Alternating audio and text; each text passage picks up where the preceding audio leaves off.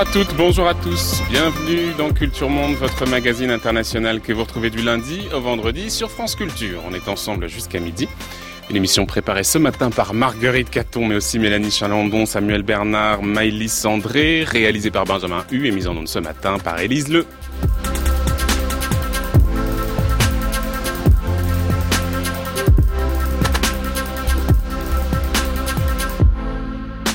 Dernier temps de notre semaine consacrée à l'Italie. Depuis lundi, nous observons le pays sous toutes ses coutures, politiques, économiques, sociales. Lundi, c'était le bras de fer entre Rome et Bruxelles qui nous occupait. Mardi, l'inégal développement économique des territoires.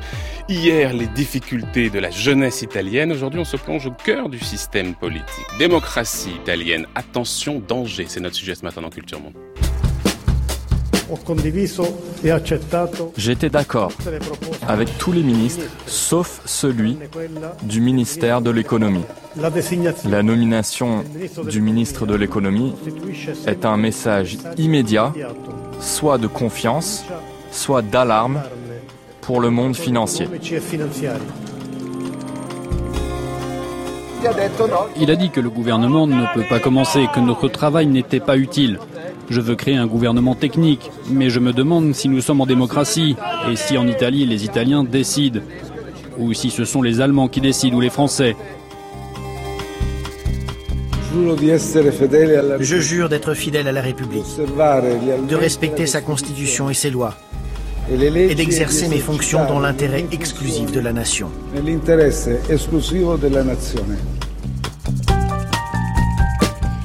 On entendait tour à tour le président italien Sergio Mattarella, le ministre de l'Intérieur Matteo Salvini et puis le président du Conseil Giuseppe Conte.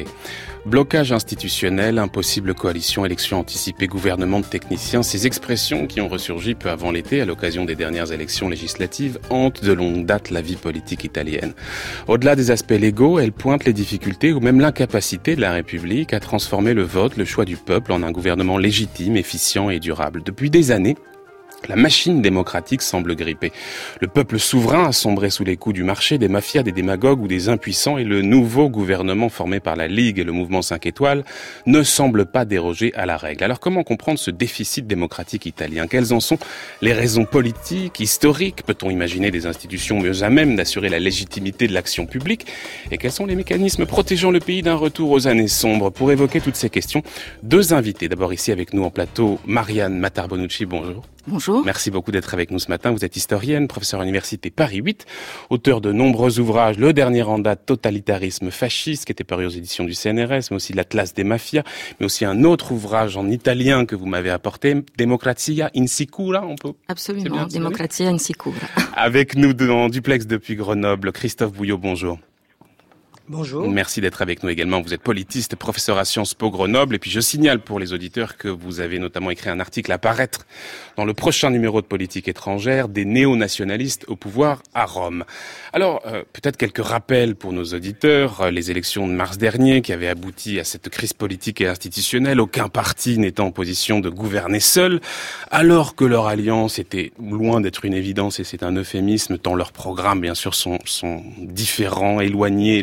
Mouvement 5 étoiles et la Lega ont fini par se mettre d'accord après de longues semaines de tractation. Il a fallu trouver un chef de gouvernement. On a trouvé Giuseppe Conte qui présentait l'avantage d'être pas trop connoté politiquement. Et puis il y eut l'entrée en scène du président Sergio Mattarella qui s'opposait à la nomination d'un ministre, en l'occurrence le ministre de l'économie Paolo Savona, à cause de ses positions euh, trop favorables à une sortie de l'Union européenne. On a pensé peut-être que l'Italie allait retourner aux urnes jusqu'à ce que finalement on se mette d'accord sur une équipe remaniée. Alors il y a deux manières de lire cette séquence. Marianne Matar-Bonucci, on va commencer avec vous. On peut considérer que finalement le système italien n'est pas si mauvais puisqu'il permet aux partis de se mettre in fine d'accord sur un contrat de coalition un peu à la manière de l'Allemagne finalement, ou alors on peut le voir comme le révélateur d'un système qui porterait en lui sa propre instabilité. Votre regard sur cette séquence? Je crois que vous avez bien dit qu'il y a deux lectures possibles, l'une pessimiste et l'autre qui n'est pas euh, si négative, hein, puisqu'en effet, euh, vous disiez machine démocratique grippée, le mot est peut-être pour le coup un peu fort, en tout cas pour le mmh, moment, mmh. en ce sens qu'il y a eu effectivement des élections, qu'il y a une incessante recomposition de la vie politique italienne avec des partis qui se créent, qui se font, qui se défont Donc, il y a encore une expression démocratique libre, une participation des citoyens, même si l'abstention, là aussi, euh, est un phénomène euh, croissant. Alors, il y a cependant, en effet, je crois, un, danger euh, à l'heure actuelle pour la démocratie, qui, de mon point de vue, peut être incarné euh, en effet par euh, euh, Salvini, qui déjà en effet est entravé, je crois, par la nature même de la coalition au pouvoir. Vous l'avez mmh. rappelé. Alors on pourrait dire ça s'inscrit dans une longue tradition euh, qui est celle du transformisme, hein, c'est-à-dire les électeurs portent des gens au pouvoir, euh, des députés, euh, et une fois que les députés sont élus, eh bien les élites s'accordent pour former tel ou tel gouvernement. Mais au-delà de ça, ce qui est quand même, je crois, inquiétant dans le processus actuel, eh bien, c'est qu'on voit bien que la coalition gouverne au profit de l'affirmation euh, d'une aventure personnelle, d'un pouvoir personnel, qui est celui de mmh, mmh. Matteo Salvini, comme c'était euh, prévisible. Voilà. Alors, euh, pour le moment, les institutions fonctionnent. Vous avez ouvert l'émission avec l'intervention du président de la République qui a parfaitement joué son, rôle, mmh. et mis en place un certain nombre de garde-fous. Euh, voyons euh, comment les choses évoluent, en particulier après les élections, qui risquent d'être un plébiscite mmh. pour euh, Salvini. L'autre élément, au-delà de cette aventure personnelle, on en reparlera peut-être, qui est très inquiétant, c'est cette xénophobie qui, contribue à, la popularité d'ailleurs de, enfin qui est, je dirais, le l'un des éléments qui permet à Salvini justement d'être dans une espèce de campagne électorale permanente. Oui, une xénophobie qui fait bien sûr penser aux années les plus sombres de l'Italie, au fascisme bien sûr, et qui peut-être aussi porte une responsabilité dans cette instabilité politique, mais on va y revenir.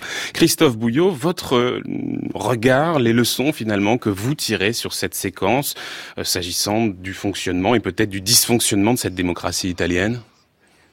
Alors moi je n'y verrais pas tellement un dysfonctionnement qu'un retour à l'ordre constitutionnel. Euh, en fait, depuis 25 ans, le président de la République euh, s'est attribué beaucoup plus de pouvoir au fil de, enfin, les différents présidents de la République qu'il n'était prévu dans la Constitution. Et en fait, c'est, euh, il y a eu un coup d'arrêt à cette tendance à la présidentialisation subreptice de la République italienne à travers un retour à une chose très très classique finalement, c'est le Parlement qui domine l'ordre institutionnel. C'est-à-dire que le président a essayé d'imposer son euh, son choix, il a essayé d'imposer un gouvernement technique de facto, et il s'est euh, confronté au fait qu'il euh, y avait une majorité parlementaire qui voulait exister entre la Ligue et le M5S, et que c'est tout à fait ce qu'avait prévu le constituant. C'est la chose la plus importante en Italie, c'est d'avoir une majorité parlementaire. Donc, dans le fond, moi, je trouve que c'est plutôt une bonne chose pour la démocratie. Et par ailleurs, je ferai noter que la, la, plupart des démocraties européennes qui fonctionnent bien sont des démocraties dans lesquelles hmm. vous avez des coalitions de gouvernement.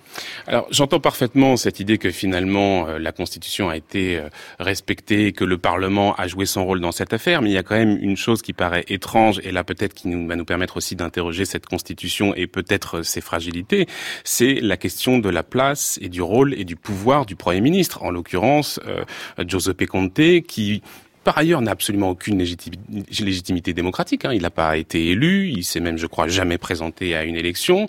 Euh, on le retrouve dans une position de grande faiblesse, hein, parce qu'il n'a pas vraiment de pouvoir. En réalité, les, vrais chefs dans ce gouvernement, c'est Matteo Salvini d'abord de la Lega et puis euh, Lucio Di Maio, euh, euh le, le, le, leader de, du mouvement 5 étoiles. C'est déjà arrivé, euh, Marianne Matarbonucci, dans l'histoire de l'Italie, un chef de l'exécutif aussi faible Et est-ce que ça peut poser problème? Euh, c'est arrivé, euh, oui, c'est arrivé effectivement, euh, euh probablement euh, dans la période justement de transition, je dirais, entre l'Italie actuelle et la période où la démocratie chrétienne dominait et où là on avait une continuité effectivement très très forte des élites politiques. juste pour revenir sur la, la question de savoir dans, dans, quelle configuration on est, c'est vrai qu'il y a une majorité parlementaire, c'est vrai qu'on est dans un cadre constitutionnel, mais euh, il faut quand même savoir que euh, euh, la formation de ce gouvernement a quand même aussi, d'une certaine façon, contrarié le verdict des urnes, parce qu'il ne faut pas oublier que Salvini était dans une autre coalition avec Forza Italia, avec le, le, parti héritier, on va dire, Fratelli d'Italia du, du fascisme, qu'il considérait, cette coalition considérait les Cinque Stelle euh, comme l'ennemi à abattre. Hein. Et donc, euh, de ce point de vue-là, effectivement, euh, il y a une entorse quand même aux traditions, à un bon mmh fonctionnement, mmh. on va dire, de, de la démocratie. Alors, je, je partage l'analyse effectivement suivant laquelle euh, l'actuel président euh, euh, du Conseil est, faible. Hein. Il suffit de voir ce que sont les déclarations de, de Salvini. il en a fait une, je ne sais plus si c'était hier ou avant-hier, dans le domaine de la politique étrangère, qui était assez incroyable, où il parlait à la première personne, il disait je, et puis il s'est souvenu à la fin qu'il y avait quand même un ministre des Affaires étrangères et, et un président du Conseil. Mais on a mmh, véritablement mmh. L'impression qu'il fait la politique. Hmm. À côté de ça, euh, je veux dire, on peut pas non plus réduire tout ce qui se passe en ce moment euh, en Italie euh, à euh, cette aventure personnelle de Salvini, parce qu'il y a aussi, par exemple, une loi qui est dans les tuyaux contre la corruption, qui a été préparée avant, qui est quelque chose de positif. Donc, je dirais le tableau est complexe. vous voyez, ah, en Italie, c'est extrêmement complexe.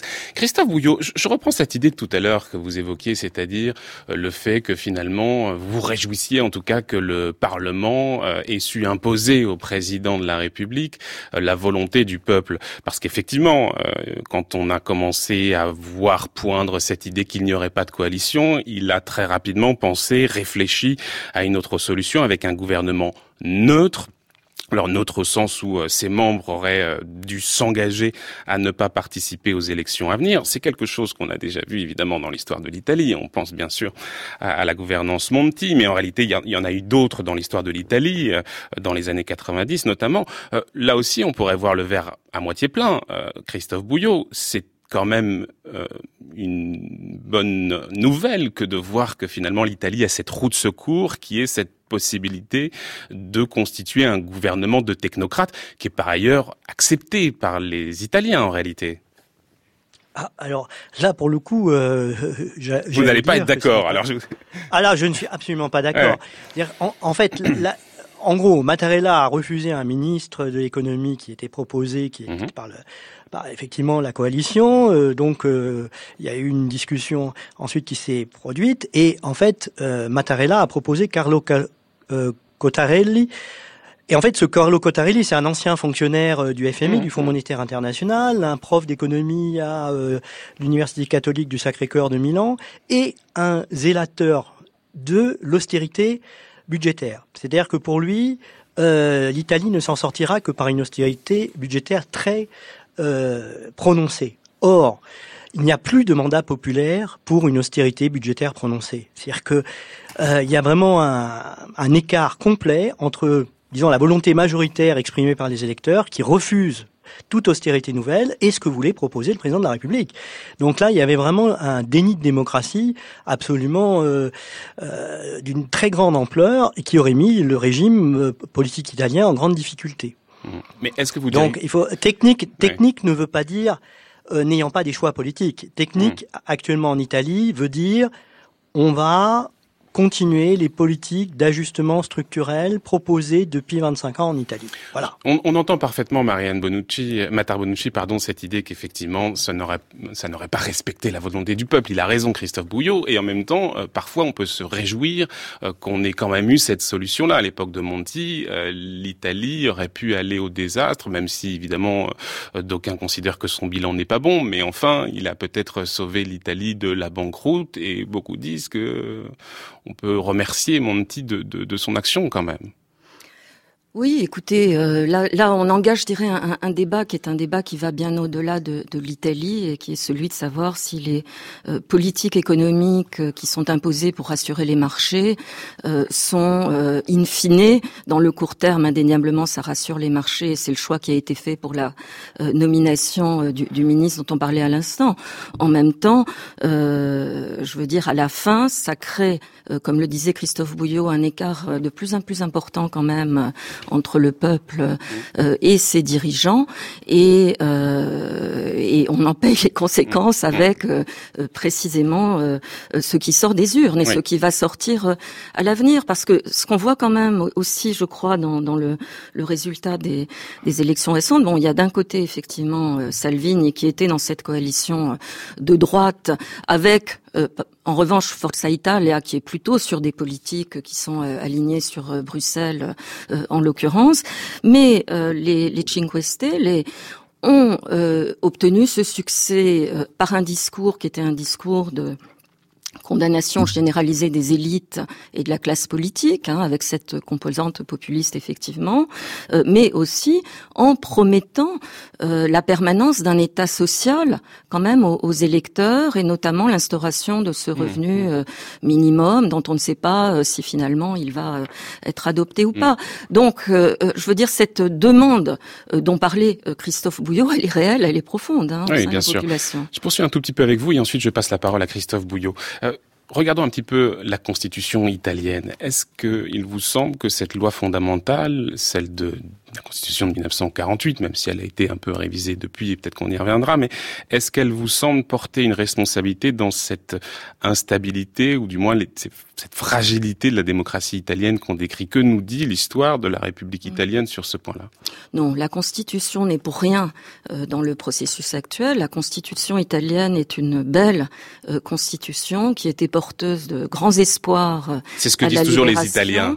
C'est vrai. C'est la plus belle Constitution du monde, disent les Italiens. Oui, je ne sais pas, mais en tout cas, euh, c'est une constitution qui est effectivement porteuse de valeurs qui sont des valeurs de progrès. Euh, c'est une constitution qui euh, comporte aussi un certain nombre d'espoirs justement de politique sociale plus égalitaire. Elle a, elle a euh, les, les, euh, les, parlementaires, les constituants ont beaucoup travaillé, beaucoup réfléchi, et donc euh, pendant plusieurs décennies, toute l'Italie progressiste était mmh. très attachée à cette constitution qui était vue comme un antidote à ce qu'avait été précisément le, le fascisme. Donc la constitution n'est pour rien parce que l'Italie a été gouverné euh, de manière très stable euh, pendant euh, plusieurs décennies, je dirais entre 48 et le début des années 90, à un moment où c'était la démocratie chrétienne qui était le pivot des institutions. Alors je ne dis pas bien gouverné, hein, parce qu'un certain nombre de mots actuels euh, de l'Italie euh, apparaissent, donc ou se renforcent plutôt euh, à ce moment-là. Mais donc le mmh, problème mmh, n'est mmh. pas institutionnel, le problème n'est pas constitutionnel. Mais alors justement, parce que là il y a peut-être une petite nuance. N'est pas institutionnel et n'est pas institutionnel non plus. Il est politique et social. Christophe Bouillot, est-ce que vous êtes totalement d'accord avec cette idée? J'entends parfaitement Marianne Matarbonucci qui nous dit que les valeurs de la Constitution italienne de 1948 sont des belles valeurs et elles ont permis à l'Italie de, de, progresser, mais en même temps, on peut là aussi voir les choses, pour le coup, le verre à moitié vide. C'est-à-dire qu'on a aussi cette priorité dans la Constitution de 1948 qui est de créer un système dans lequel l'exécutif n'est pas trop puissant pour éviter précisément le retour d'un régime autoritaire comme à l'époque mussolinienne. Et on peut peut-être aussi dire, Christophe Bouillot, d'une certaine manière, que c'est, c'est une fragilité. Cette fragilité de l'exécutif voulu il y a 70 ans, elle peut être aussi vue comme en partie responsable de la fragilité actuelle de l'exécutif. Christophe Bouillot. Euh, pour le coup, je vais être tout à fait d'accord avec euh, ma collègue historienne. la Constitution n'est absolument pas en cause. Par contre, euh, la, beaucoup de politistes italiens pensent qu'elle est en cause. Et en fait, depuis les années 50, il y a une critique exprimée par la droite euh, universitaire contre cette constitution qui donne trop de pouvoir aux partis politiques et donc indirectement trop de pouvoir aux masses populaires. Et en fait, le vieux fantasme de la droite italienne, c'est de faire l'équivalent du passage de la quatrième à la cinquième république en France. Hmm. C'est-à-dire un système présidentiel dans lequel même une minorité relativement importante gouverne le pays et peut prendre des décisions. Et d'ailleurs, le dernier avatar en date de cette vieille lune institutionnelle, c'est la réforme constitutionnelle votée en 2016 et que le peuple n'a pas approuvée.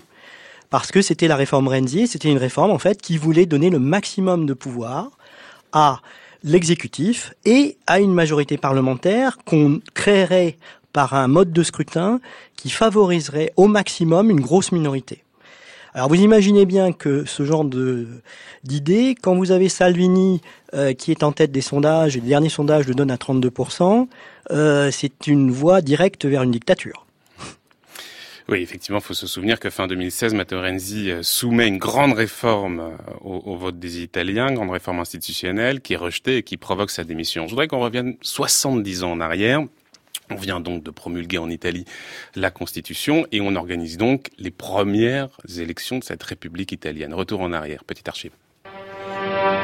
C'est à Milan, au centre même de l'action extrémiste et devant un auditoire impressionnant, que le président du Conseil, M. de Gasperi, chef du Parti démocrate chrétien, a voulu clore la campagne électorale en appelant tous les Italiens à barrer la route au communisme.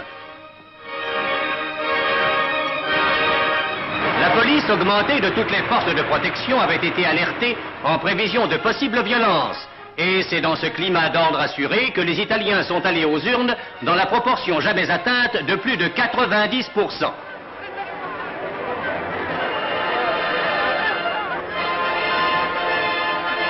Du président de la République italienne, M. de Nicolas, jusqu'aux plus humbles citoyens, tous les Italiens et Italiennes se sont efforcés de remplir leurs devoirs. Et M. de Gasperi a doublé son rôle de citoyen de celui de triomphateur. Les élections donnant la victoire à son parti assurent celle de la démocratie et de la paix. Voilà, la victoire de la démocratie et de la paix. On est en avril 1948. Barrer la route au communisme, voilà euh, la priorité de, des Gasperi. Monsieur de Gasperi, qui sera le premier président du, Conseil de la République d'Italie. Je voudrais qu'on s'intéresse maintenant au, au, parti, au paysage politique euh, italien, parce que pendant longtemps, c'était assez euh, lisible, assez simple finalement. On avait effectivement un centre droit avec une démocratie chrétienne qui a, qui a gardé le pouvoir de façon quasi ininterrompue, même si elle était rarement en situation de gouverner seule et qu'elle a eu besoin de faire des coalitions avec d'autres petits partis, Parti libéral chrétien, le Parti républicain, et puis on avait les forces de gauche qui étaient quand même réduits globalement à un parti communiste qui était le principal représentant des, des forces ouvrières euh, et qui a fini par disparaître en 91, mais le sentiment anticommuniste, mais on l'entend très bien dans, ce, dans cette archive, l'empêchait finalement d'accéder au, au pouvoir. Est-ce que finalement on n'était pas dans une situation de faux bipartisme, au sens où en réalité on n'était pas en situation d'organiser une alternance nécessaire évidemment à toute démocratie? Est-ce qu'on n'a pas là aussi peut-être une faille, Marianne Bonucci? Puis je poserai la même question à Matar Bonucci, je poserai la même question à Christophe Bouillot. Oui, indéniablement. Hein. Euh, comme vous l'avez rappelé, donc la démocratie chrétienne exerce un monopole sur le pouvoir en donnant un coup de barre à gauche ou un, coup de barre à droite euh, suivant euh, les moments. Et euh, la gauche, avec en particulier le Parti communiste dans ces années-là, qui est le plus important d'Europe, avec le, le PCF, n'accède pas au pouvoir. Donc il n'y a pas euh, d'alternance. Mais en réalité, et là le verre à moitié plein, euh, les choses sont un peu plus compliquées que cela parce que euh, la gauche réussit au niveau local parfois à conquérir le pouvoir au niveau municipal et se met en place ce système qu'on a appelé la lotizazione, c'est-à-dire que peu à peu les partis qui ne sont pas les partis majoritaires réussissent quand même à conquérir des positions de pouvoir dans certains appareils euh, d'État, par exemple dans le domaine de l'audiovisuel. Hein, c'est l'exemple le plus classique des trois rails. Il y en avait une qui était plutôt démocrate chrétienne et une autre qui était plutôt mmh, mmh. Euh, socialiste et enfin une encore plutôt communiste. Donc euh, les partis, les principales forces de gauche sont en effet exclues donc, du pouvoir pendant plusieurs décennies, mais à l'échelle locale vont quand même aussi par le relais de la vie associative, des coopératives, etc réussir à, exercer le pouvoir. Alors, c'est compliqué de porter un jugement là-dessus parce que n'oublions pas qu'on sort précisément de 25 ans de fascisme. Donc, l'avènement de ces partis de masse en soi est quelque chose d'extrêmement euh, positif, hein, puisque c'est une forme d'apprentissage véritablement euh, de la vie démocratique, donc, mais euh, avec ces aspects donc négatifs que sont hmm. cette mainmise donc des, des élites sur sur les partis. Si je vous suis, on avait un faux faux bipartisme. En réalité, il y avait une représentation. les forces de gauche étaient quand même présentes dans le paysage politique. Christophe Bouillot, vous êtes d'accord avec cette depuis, analyse Simplement, depuis, il y a une vraie alternance. Ça, il faut quand même le dire. Christophe Bouillot.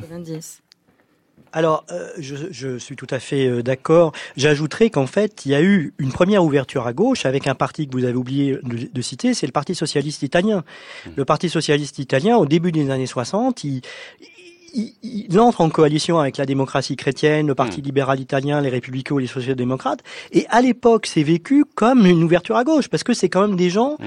qui ont été avant alliés avec les communistes. Il faut s'imaginer quand même que c'est quelque chose qui en contexte, a été vécu comme une ouverture à gauche. Oui, mais c'est quand même la, démocratie chrétienne qui reste, euh, qui reste à la barre, quand même. Oui, mais elle reste à la barre, mais en coalition avec les, les mmh, socialistes mmh. qui obtiennent un certain nombre de choses. Euh, par exemple, c'est l'époque où on met en place la planification en Italie. On appelle ça euh, une planification indicative à la française qui est euh, mise en place en fait en Italie sous le nom de programmation.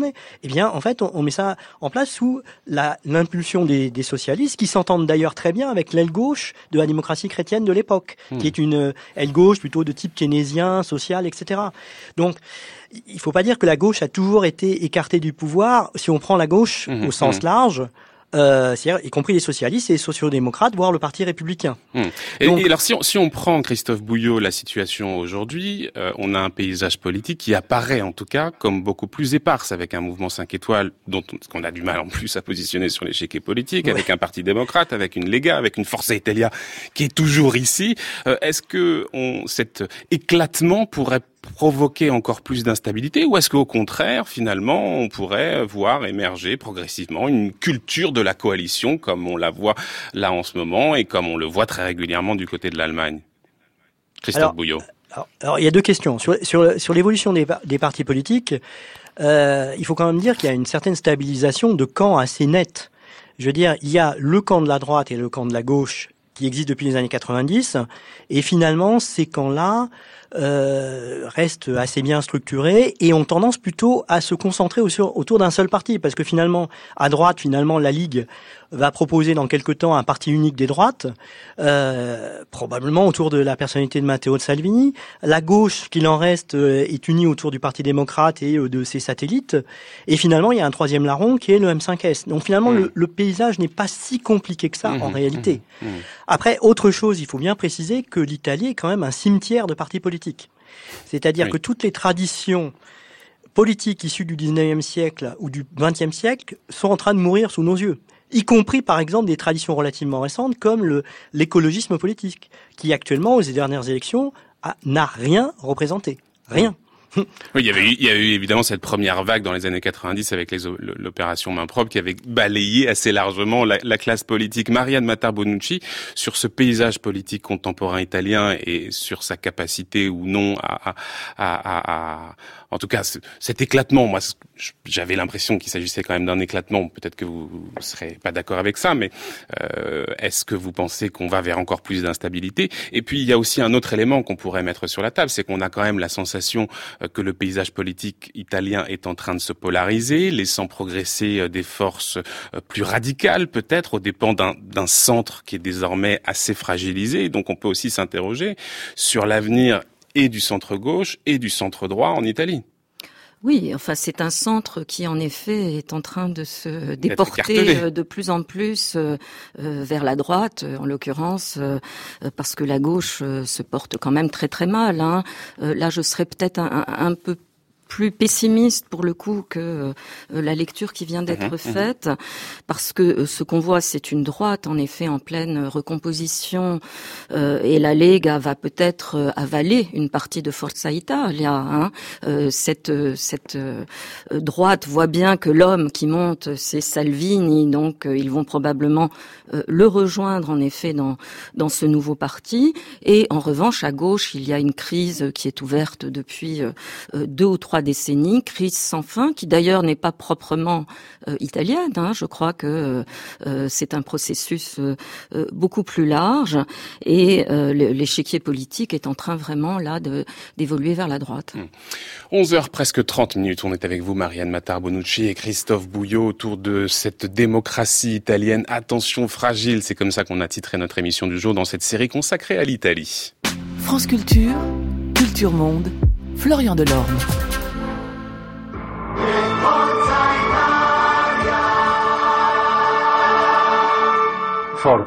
Forza Italia. Elle descend dans l'arène. L'Italie qui travaille contre celle qui bavarde. L'Italie qui produit contre celle qui gaspille. L'Italie qui épargne contre celle qui vole. L'Italie du peuple contre celle des vieux partis. Forza Italia, pour construire ensemble un nouveau miracle italien. Le miracle euh, italien à la Berlusconi, clip de campagne pour Forza Italia. On est en janvier 94 dans lequel on entend Silvio Berlusconi qui se présente aux élections pour la première fois. On va retrouver un nouvel invité, Giovanni Orsina. Il est historien, professeur de sciences politiques à l'université Louis de Rome. Euh, vous venez publier un ouvrage, Giovanni Orsina, intitulé Le Berlusconisme dans l'histoire de l'Italie qui vient de paraître aux belles lettres, qui vient d'être traduit par Frédéric Attal. C'est pas un ouvrage consacré directement à Silvio Berlusconi, mais à ses électeurs. Vous avez essayé de comprendre finalement pourquoi les Italiens ont voté pour lui et pourquoi ils votent encore? Il faut rappeler que Forza Italia, on le disait, a quand même rassemblé 14% des voix lors de la dernière élection, lors des dernières élections législatives. On a vraiment l'impression que Silvio Berlusconi, c'est l'incontournable de la vie politique italienne depuis son arrivée en 94 comme président du Conseil. Il finit toujours par revenir, 2001, 2008, on n'en finit plus des comebacks, comme si finalement le système politique italien glissait inexorablement vers lui et vers ce qu'il représente. Alors comment est-ce que vous le comprenez? Pourquoi les gens finalement votent pour lui depuis un quart de siècle? Et qu'est-ce qu'il représente précisément pour les Italiens, Giovanni Orsina? La première partie de, la réponse, c'est que au début des années 90, le système politique italien est éclaté avec euh, la fin du parti de gouvernement. Et ça a ouvert euh, un espace très grand dans la politique italienne. Et ça a aussi généré euh, un sentiment antipolitique, d'hostilité euh, contre la politique professionnelle et même l'idée que la politique n'est pas vraiment nécessaire. Berlusconi euh, avait toutes les ressources, il avait beaucoup d'argent, il avait la télévision, il avait la visibilité, il avait une euh, personnalité très forte, mais il a su utiliser cette ressource pour entrer dans cet espace politique vide et donner une réponse aux Italiens. Si la politique professionnelle ne marche pas, si les partis organisés ne marchent pas, euh, je suis l'alternative. Parce que je suis un homme issu de la société civile, euh, je suis un entrepreneur, et je vous offre une politique différente, que c'est une politique de manager, c'est une politique centrée sur la liberté individuelle, sur la liberté de la société civile. Et au début des années 90, la réponse de Berlusconi à la question qui va être la politique italienne euh, après la fin du parti traditionnel, euh, ça semblait une réponse très logique. Après ça, il y a aussi une faiblesse de l'opposition à Berlusconi. Et euh, je pense que dans les dernières années, Berlusconi, on peut dire, a survécu plus pour la faiblesse de ses oppositeurs que pour sa force. Hmm. Ce qu'on comprend bien dans ce que vous nous dites, c'est qu'au fond, Berlusconi, c'est aussi le fruit de l'échec des élites politiques. Et je voudrais qu'on évoque justement cette question des élites, parce qu'elles ont une part de responsabilité dans les dysfonctionnements de la démocratie dans l'histoire de l'Italie. Euh, mais pour vous, c'est pas la seule raison. Je vous cite, vous écrivez, le caractère structurellement oligarchique de la politique italienne ne doit pas toujours s'expliquer par l'égoïsme ou la mauvaise foi de la classe politique, ou encore par son désir de consolider, de défendre et de reproduire les rapports de classe. Et pour vous, il y a autre chose qui a voir avec ce sentiment de déclassement général du peuple italien et l'urgence ressentie à combler ce fossé. Expliquez-nous. Bon, euh, l'Italie est un pays provincial, on peut dire. Euh, je ne sais pas si, les mots marchent en français. Est un pays qui était euh, le pays plus civilisé d'Europe il y a beaucoup de siècles, mais dans les derniers trois, quatre siècles est devenu une des grands malades d'Europe la modernité du XVIIIe siècle a commencé dans l'Europe du Nord. Et l'Italie a vu cette modernité comme quelque chose qui était euh, de l'Europe du Nord et que la, nation, l'Italie, voulait euh, aussi rejoindre. L'idée, c'était nous devons nous moderniser très vite et euh, entrer dans ce jeu des nations civilisées de l'Europe. Avec l'unification des Italies 1861, cette idée était très forte dans les élites politiques. Mais la seule façon pour faire ça, euh, c'était d'utiliser l'État et utiliser l'État aussi dans une façon un peu autoritaire, plus qu'un peu autoritaire. Euh, il y a un pays qui est arriéré et il faut le faire développer très vite avec grande force. Ce que je veux dire, c'est que l'élite politique italienne n'est pas nécessairement une élite mauvaise. Il y avait de bonnes idées, euh, il y avait un vrai désir de faire quelque chose de bon pour l'Italie, mais il y avait aussi, des, on peut dire, des, mécanismes euh, qui ont transformé cette bonne idée euh, dans une, une solution problématique.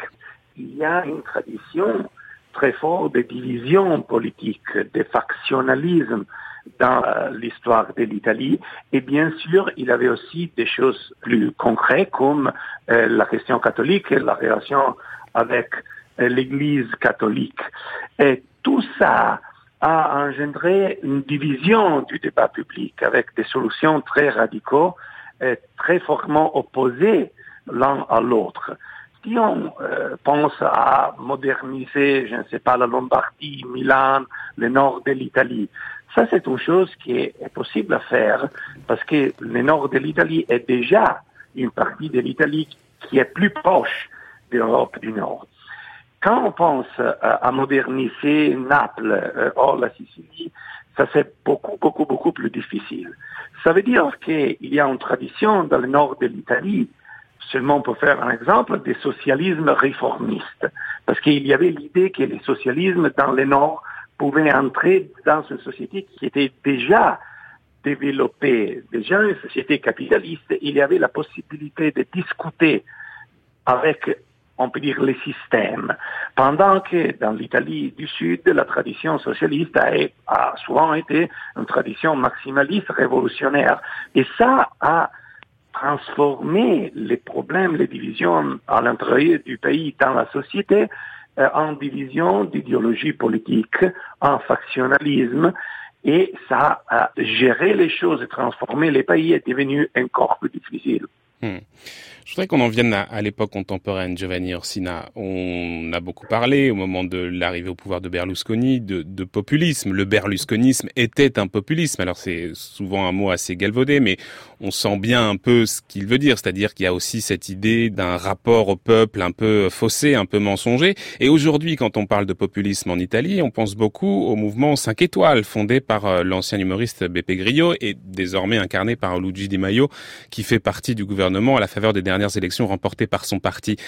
Quelle ressemblance au fond et quelle dissemblance peut-être entre euh, le populisme de Berlusconi et le populisme de, de Grillo? Au fond, le grillisme serait-il un nouveau berlusconisme? Je pense que la, réponse est oui et non euh, en même temps. La réponse est oui parce que Berlusconi et Grillo sont des fils de la crise du politique, de la politique comme un endroit séparé, autonome de la vie humaine l'idée que la politique ne marche pas, le professionnalisme politique est, mauvais et qu'il euh, y a la possibilité pour la société civile de se gérer par soi-même. Mais Grillo a gagné les élections de 2013 pendant que Berlusconi avait gagné les élections de 1994. Et dans ces 20 ans, l'idée c'est que aussi la société civile italienne ne marche pas et ça ne peut pas être une solution. Et aussi les élites de la société civile, aussi les entrepreneurs ne sont pas une solution au problème de l'Italie.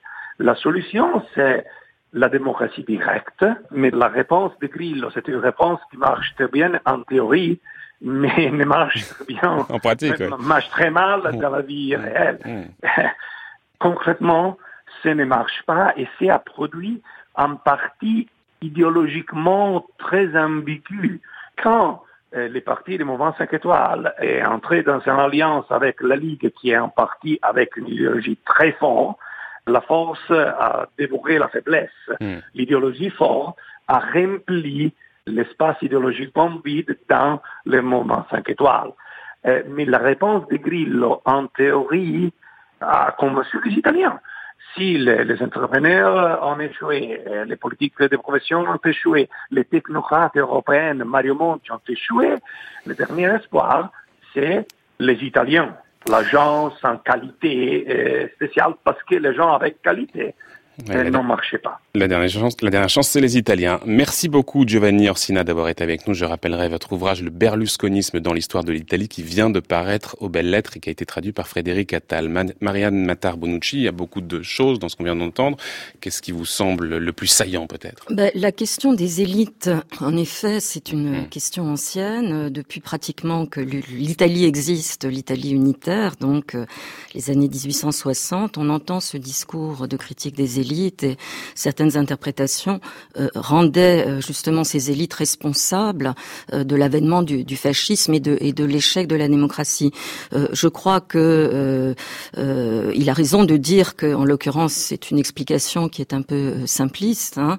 Et moi, je, je, pense que les, les analyses que faisait un Gramsci ou un, un Gobetti sont à bien des égards encore assez éclairantes, puisqu'ils mettaient l'accent sur le fait que l'Italie, la différence de la France par exemple, a euh, réalisé son unité euh, nationale en même temps que euh, l'État se construisait et que du coup il en résulte une fracture durable entre l'État et la nation et le peuple précisément. Et euh, euh, Giovanni Orsina a rappelé justement euh, que le localisme est une. Il parlait de, de provincialisme, hein, mais le provincialisme effectivement est quelque chose qui est extrêmement présent, qui l'a toujours été, qui le reste dans une large mesure en Italie. les géographes que vous avez invités l'autre jour y faisaient allusion aussi, et je crois qu'on peut voir dans la l'importance, la, la, permanence de ce localisme. Bon, il y a bien sûr euh, l'effet de cette culture urbaine qui est propre euh, à l'Italie, mais euh, il y a aussi, je crois, un symptôme précisément de la difficulté qu'il peut y avoir quelquefois à, à, faire nation. Hein, et donc ça, ça apparaît. L'autre point, je trouve intéressant dans, dans, cette interview, c'est celui qui évoque la, la modernisation du pays, parce qu'en effet, ces élites se sont euh, préoccupées euh, de la modernisation euh, du pays après l'unité italienne. Et cette modernisation est intervenue à marche forcée après la Seconde Guerre mondiale. Hein. Là, on a ce, qui est, ce que certains économistes appellent la grande transformation, c'est-à-dire un pays qui était fondamentalement rural où l'agriculture occupe un poids de moins en moins important donc dans l'économie. Et je crois que ça a aussi été à l'origine justement d'une déstabilisation avec ces méridionaux, euh, par exemple, qui ont quitté leur région, qui sont allés euh, dans le nord, euh, qui là ont eu des problèmes d'intégration, comme d'une certaine façon peuvent avoir les étrangers aujourd'hui. Et donc, c'est plus la difficulté du pays à faire société à mon avis, euh, qui pose problème et qui continue euh, de poser problème, euh, que, encore une fois, soit les élites, soit les institutions, mmh, mmh. soit le système électoral mmh. qu'on rend un peu facilement responsable. Oui, même s'il y a, là encore, et on, va rejoindre un peu les questions qu'on évoquait au départ, mais il y a bien sûr cette difficulté à faire nation, mais il y a aussi cette grande tension qu'il y a dans la transformation de la démocratie italienne même. Au, au, lendemain de la Seconde Guerre mondiale, il y a vraiment une question fondamentale qui agite les intellectuels italiens, c'est au fond qu'est-ce qui doit être premier dans la démocratie italienne? Est-ce que ce sont euh, les libertés et les droits ou est-ce que c'est précisément la participation des citoyens? C'est quelque chose. Finalement, c'est une question qui a jamais été complètement réglée, celle-ci, dans la démocratie italienne. Oui, euh, enfin, je suis pas sûr d'avoir compris exactement ce que ce que vous voulez dire. je, je m'en réfère notamment à, à, une idée que vous avancez dans un ouvrage collectif qui était intitulé La démocratie au XXe siècle, l'Europe de l'Ouest et États-Unis, dans lequel vous revenez justement sur le processus de démocratisation de mhm, l'Italie. Vous mhm. expliquiez qu'au lendemain de la Seconde Guerre mondiale, il y a beaucoup de débats pour savoir quel chemin il faut emprunter. Est-ce que finalement ce qui est premier dans la démocratie, ça doit être, bien sûr les deux sont importants, mais ça doit mhm. être les droits civils et les libertés, ou est-ce que c'est la participation des citoyens? C'est une idée que vous avanciez. Cette tension-là, elle est encore présente. On la voit, on l'entendait tout à l'heure avec Christophe Bouillot qui disait euh, que le président n'avait pas finalement à, à, à, à empêcher laisser le, peuple de s'exprimer et qu'heureusement que le Parlement était là pour défendre la représentation du peuple. Oui, non, il y a la question bien évidemment de la, de la participation, mais je dirais l'autre enjeu, mm. c'est celui d'une participation éclairée du mm. peuple. Et pour ça, il faut lui en donner les moyens. et ça passe par des politiques sociales. Christophe Bouillot, réaction sur ce que vous venez d'entendre. Euh, je, voulais réagir. Effectivement, euh, moi, je, moi, en reprenant le, le, fil des deux crises euh, politiques des 25 dernières années, c'est-à-dire la crise de mmh. et la crise récente, on a finalement toujours le même ingrédient euh, une stratégie économique qui n'est pas gagnante, euh, et de l'autre côté des élites qui apparaissent très corrompues. Et je pense que le, le, le fond vraiment du problème pour l'Italie, c'est que depuis les années 70, il n'y a pas de stratégie économique de développement gagnante pour l'Italie. Et qu'en fait, euh, là, c'est des considérations beaucoup plus euh, larges euh, de vie sociale, de démographie. Par exemple, pensons au travail des femmes, qui n'a finalement faible participation des femmes au marché du travail italien. Dans le fond, l'Italie ressemble beaucoup à un autre pays très lointain qui est le Japon, où on voit bien qu'il y a des ressemblances. C'est-à-dire que c'est des sociétés qui ont eu un miracle économique après-guerre et qui, à un certain moment, euh, comment dire, butent sur leur structure sociale. Et la particularité du Japon, c'est qu'ils sont pas dans la zone euro, qu'ils peuvent euh, faire ce qu'on appelle les abénomics, et ils ont fini par sortir quand même un peu de leur euh, marasme, euh, même s'ils ont un marasme démographique absolument extraordinaire. Et l'Italie, dans le fond, à mon avis, c'est ça. C'est le fond du problème, c'est qu'il n'y a pas de strat personne n'a de bonne stratégie. Et la stratégie qui a été suivie jusque-là, c'est l'adaptation disons, pour résumer, néolibérale à euh, l'économie mondiale et cette stratégie visiblement ne fonctionne pas. Au bout de 25 ans, on peut dire qu'on ne fonctionne pas et c'est ce que les Italiens ont fini par sanctionner. Mais elle n'a pas toujours mal fonctionné. Au lendemain de la Seconde Guerre mondiale, l'Italie a assuré un développement économique très intéressant, avec par ailleurs, en mettant en place par ailleurs un, un modèle qui a inspiré l'ensemble de l'Europe. Oui, pas, oui, mais c'était alors c'est pour le coup c'était un modèle dans une euh, globalisation euh, un peu différente dans l'ordre keynésien d'après-guerre, c'est ce qu'on appelle le, le, le, libéralisme encastré, c'est-à-dire où les euh, politiques keynésiennes, les politiques de soutien à la demande avaient des effets très positifs. Hmm. Et par ailleurs, il y a un effet de rattrapage extraordinaire suite aux dégradations de la Seconde Guerre mondiale, de l'appareil productif et dans les années 30. Non, il y a eu un hmm. miracle hmm. économique italien qui s'arrête dans les années 70 et depuis les années 70, dans le fond, on ne sait pas comment s'en sortir. Et d'ailleurs, les économistes italiens cherchent des causes. Alors, par exemple, il y a des économistes italiens qui pensent qu'en fait, c'est les structures des entreprises. Ils disent, en gros, c'est parce que le vieux patriarche qui a fondé l'entreprise dans les années 40-50 ne veut pas laisser la main.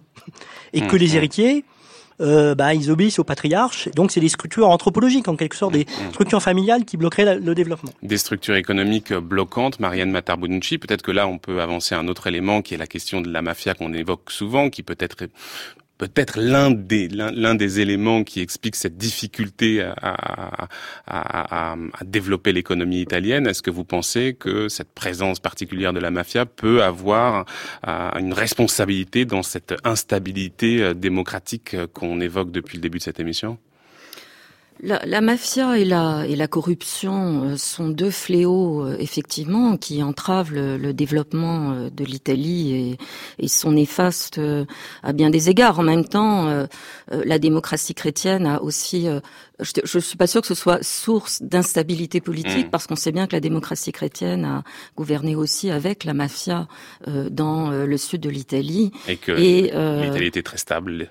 Voilà, donc... Euh, là, on touche vraiment à, beaucoup d'éléments. Pour ce qui est de la politique économique, euh, je crois que l'Italie a emprunté une voie qui est quand même celle maintenant de la plupart des démocraties occidentales, hein, c'est-à-dire qu'on est passé en effet de politique de welfare et d'interventionnisme étatique après-guerre à un retrait euh, progressif euh, de l'État, euh, et ça a des conséquences, je veux dire, sociales qui sont visibles, alors que comme vous le rappeliez, le chemin qui a été parcouru quand même euh, par l'Italie en termes de modernisation, de plein emploi, de progrès est considérable. Hein. L'Italie euh, des années 70, des années 80 n'a plus rien à voir avec ce qu'elle était dans les années 50. Euh, il y a eu, euh, juste après la guerre, une, grande enquête parlementaire sur la pauvreté en Italie et on peut avoir le sentiment dans certaines régions qu'on est dans ce qu'on va appeler le, tiers-monde à l'époque. Mmh, hein. Donc mmh. là, il y a eu indéniablement cette classe politique, avec toutes les critiques qu'on peut lui porter, elle a su donc conduire indéniablement une, une modernisation.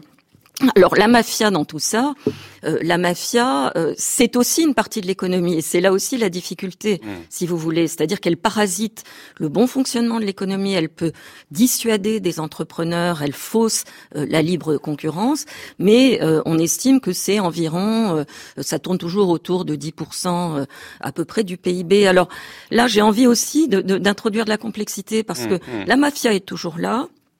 La fracture nord-sud est toujours là en Italie. En même temps, euh, il y a maintenant des outils pérennes de lutte contre la mafia euh, en Italie. Il y a euh, sans arrêt des arrestations, que ce soit en compagnie ou ailleurs. Donc il y a un État indéniablement qui considère que ce n'est pas un problème ponctuel, mais que c'est un problème de longue durée. comment les choses évolueront-elles? Je ne sais pas. Et sur le terrain de la corruption, c'est pareil. Il y a aussi des fonctionnaires en Italie il y a une haute autorité qui lutte contre la corruption, euh, qui sont euh, très engagés. Voilà, donc je pense qu'il faut pas... Très, euh, très engagés, parfois on dit trop engagés. On dit parfois en Italie que finalement la justice est un acteur politique et que ce n'est pas une bonne chose. C'est évidemment, on sait bien dans la démocratie, une nécessité que d'avoir des pouvoirs parfaitement séparés. En Italie, il y a souvent cette critique selon laquelle la justice serait un acteur politique. Oui, oui, on a, bon, ça a été le grand argument de Berlusconi, effectivement, mmh. contre les juges, indéniablement. Christophe Bouillot, le dernier mot, peut-être encore une dernière réaction en guise de conclusion. On arrive au terme de l'émission, Christophe Bouillot. Oui, alors sur, ce, rôle euh, de la mafia, en fait, il est très ambigu parce qu'on a appris par un certain nombre d'enquêtes que l'économie de, très performante de l'Italie du Nord reposait en partie sur le fait qu'on puisse aller déposer des déchets industriels discrètement dans l'Italie du Sud. Mmh. Donc, vous voyez, il y a quand même euh, une partie du miracle économique italien, c'est fait quand même à des coûts écologiques, environnementaux très élevés, qui ont été permis justement par la diversité du territoire. Donc là, il y a aussi une certaine complexité euh, dont finalement nous, Français ou Allemands ou Européens du Nord, pourrions nous plaindre.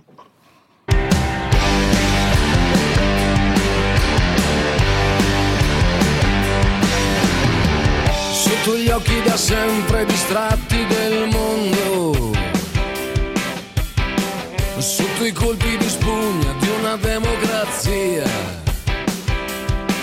C'è chi visse sperando e chi disperando, e c'è chi visse comunque morendo, c'è chi riesce a dormire comunque sia andata, comunque sia. Sotto gli occhi annoiati e distratti del mondo. La pallottola in canna bella calligrafia la giustizia che aspetti è uguale per tutti, Ouais, cette chanson qui évoque cette désillusion vis-à-vis de cette justice euh, qui, confrontée au pouvoir politique, au pouvoir financier, euh, ne pourrait pas faire son travail en Italie. C'est un peu ce qu'on évoquait à l'instant avec nos invités. Merci beaucoup justement Marianne Matar-Bonucci d'avoir été avec nous ce matin. Je rappelle que vous êtes professeur à Paris 8 et auteur de nombreux ouvrages. Alors pour ce, le dernier en date, Totalitarisme fasciste, qui était paru au aux éditions du CNRS, mais aussi l'Atlas des mafias, mais aussi celui-ci en italien, je vous laisse le dire. Ça sera beaucoup mieux. Democrazia insicura. Et la classe des mafias, c'est avec un géographe qui s'appelle Fabrizio, Fabrizio Macaglia. qu'on a déjà reçu dans cette émission. Un grand merci également à Christophe Bouillot qui est avec nous en duplex de Grenoble. Je remercie d'ailleurs les techniciens au passage. Et je resignale à nos auditeurs que vous allez faire paraître très bientôt dans le prochain numéro de Politique étrangère un article que vous avez signé intitulé Des néo-nationalistes au pouvoir à Rome. Merci à vous. E padroni che stanno fumando. Chi doveva pagare non ha mai pagato l'argenteria. C'è qualcuno che può rompere il muro del suono. 11h presque 54 minutes, l'heure pour nous de retrouver Brice Couturier. Le tour du monde des idées, Brice Couturier. Bonjour Brice. Bonjour Florian. Et alors vous changez de sujet aujourd'hui puisque vous parlez de la Suède et pour cause, il y aura bientôt des élections. Les Suédois votent dimanche et selon l'expression consacrée, l'Europe retient son souffle une fois encore. Et eh oui, ce pays jouit d'un niveau de vie nettement supérieur au nôtre en termes de PIB par habitant. Sa croissance est satisfaisante, 2,4%. Le taux de chômage est supportable, 6%. Et les comptes publics, une fois de plus, légèrement excédentaires, ce qui permet à la dette publique suédoise de baisser. Elle ne représente plus que 36% du PIB contre 98% chez nous. Ah, j'oubliais, les Suédois jouissent d'un des États-providence les plus protecteurs et les plus modernes du monde parce qu'il a su se réformer. S'il y a un modèle social que le monde envie, c'est bien celui des Suédois et non pas le nôtre. Tout baigne alors que non pas. Car la crise politique menace la légendaire stabilité suédoise. Leur système politique reposait depuis des décennies sur deux piliers. Un parti prépondérant, celui des sociodémocrates, généralement au pouvoir, et quatre autres partis animant la vie politique, à savoir des ex-communistes à gauche et à droite, trois partis dits bourgeois, un parti du centre, ex-agrarien, un parti libéral et un parti conservateur dit modéré. Les choses se sont un peu compliquées avec l'arrivée de deux nouveaux partis, des écologistes en 1998 et des démocrates chrétiens en 1991. Mais puisque les écologistes sont de gauche et les démocrates chrétiens de droite, ça n'a pas empêché les alternances, comme dans toute authentique démocratie. Les quatre partis de centre droit ont formé une alliance qui a gouverné à partir de 2006 et en 2014, la gauche est revenue au pouvoir sous la direction de Stéphane Le Fun. Problème, son gouvernement ne disposait pas d'une majorité au Parlement. Quelque chose s'était grippé dans le fonctionnement de la machine. Un nouveau parti, les démocrates de Suède, avait capté près de 13% des voix. Les autres formations politiques suédoises le considèrent comme un parti paria et ne veulent pas qu'on puisse dire qu'il joue un rôle quelconque dans la politique suédoise, car c'est un parti anti-système, anti-UE, anti-immigré. La Fondation pour l'innovation politique vient de publier trois brochures consacrées à la Suède et l'une d'entre elles est consacrée à ces fameux démocrates de Suède. On y apprend que les sondages à la veille des élections de dimanche créditent ce mouvement de 20% des suffrages. Cela va rendre le jeu politique en Suède extrêmement compliqué, car ni le bloc de gauche ni l'alliance de la droite et du centre ne pourront trouver de majorité dans ces conditions. Mais alors, Brice, qui sont ces démocrates de Suède, de Suède et qui sont leurs électeurs aussi? Bah, Les fondateurs et dirigeants initiaux appartenaient à la frange la plus radicale de l'extrême droite. Leur premier dirigeant, Anders Klarström, avait appartenu à un groupuscule néo-nazi. En 1995, premier tournant, un nouveau dirigeant, Michael Jansson, exclut les personnages les plus compromettants pour corriger l'image de son parti. Dix ans plus tard, il est remplacé à son tour par un nouveau leader, Jimmy Akeson, qui jure de ne plus tolérer aucune déclaration raciste de la part de ses militants. Le programme du parti, décrypté par Johan Martinson pour la Fondapol, comporte un fort attachement à l'État-providence, la fameuse maison du peuple qui, malgré ses origines social-démocrates, comporte des connotations ethniques. Mais le programme des démocrates de Suède aujourd'hui ne comporte plus aucune référence à une Suède ethnique. Il n'exige pas non plus l'arrêt de toute immigration, mais que celle-ci, je cite, soit maintenue à un niveau clairement défini et ne représente plus une menace pour notre identité nationale, le bien-être, le bien-être et la sécurité du pays. Le parti se déclare très hostile à toute forme de multiculturalisme et exige des migrants qu'ils s'assimilent à la nation suédoise.